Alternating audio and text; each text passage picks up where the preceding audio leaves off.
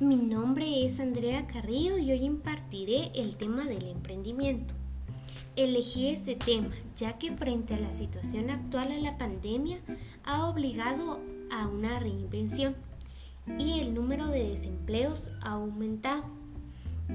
Esto ha causado mayor impacto en el emprendimiento al iniciar un negocio propio.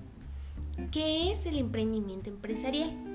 Es un conjunto de actitudes y aptitudes que son necesarios para superar una situación dada, crear, desarrollar o mejorar proyectos. ¿Qué lo ha causado? Pues los altos niveles de desempleo y baja calidad de ellos ha generado una iniciativa de crear sus propios negocios y ser empleadores. ¿Qué se requiere? Para que el emprendimiento sea eficaz, estar sustentado de una manera lógica debe ser un proyecto viable, tanto financieramente como para el mercado del cual va a llegar el proyecto, garantizando una durabilidad. El emprendedor. El emprendedor es aquella persona que diseña y pone en funcionamiento un negocio, pretendiendo innovar. Las cualidades de un emprendedor son, entre ellas están la creatividad e innovación, claridad en sus ideas, capacidad de asumir riesgos, persistencia y optimismo.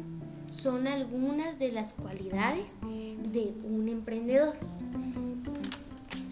Y clases de emprendimiento.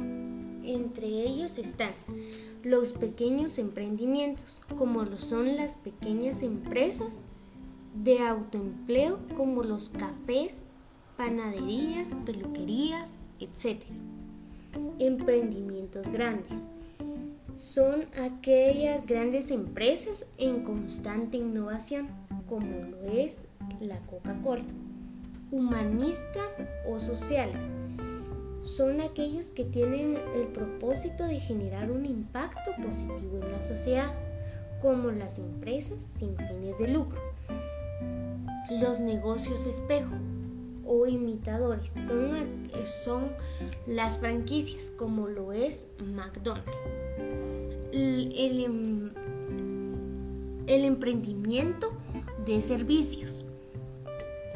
Este se basa principalmente en los aportes personales que puede tener una persona y también puede vender que puede vender artículos a terceros.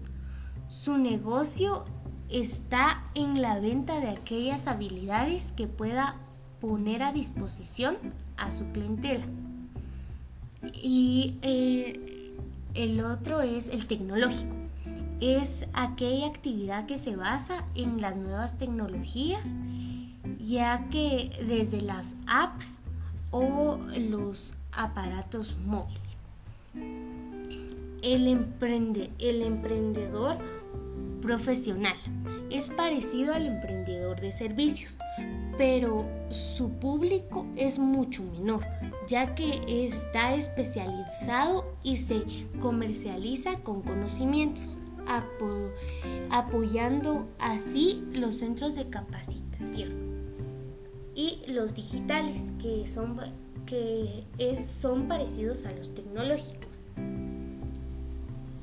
Eh, en nuestro país, nuestro país posee una alta tasa de emprendimiento en el mundo, según el Monitor Global del Emprendimiento está entre las 10 primeras posiciones, ya que 21 de cada 100 guatemaltecos se encuentran en, emprendimiento.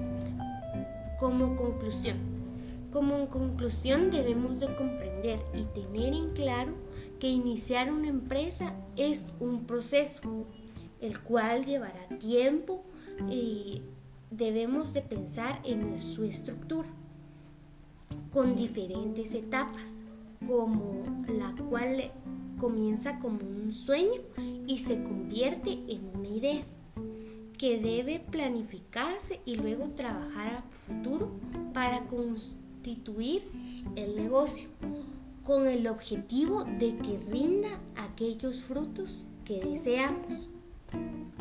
Una frase célebre del emprendimiento es, un emprendedor ve oportunidades más allá de donde los otros solo ven problemas, según Michael Kerber. Muchas gracias espero que este, eh, que este tema y este podcast sea de mucho, eh, de mucha ayuda. Gracias.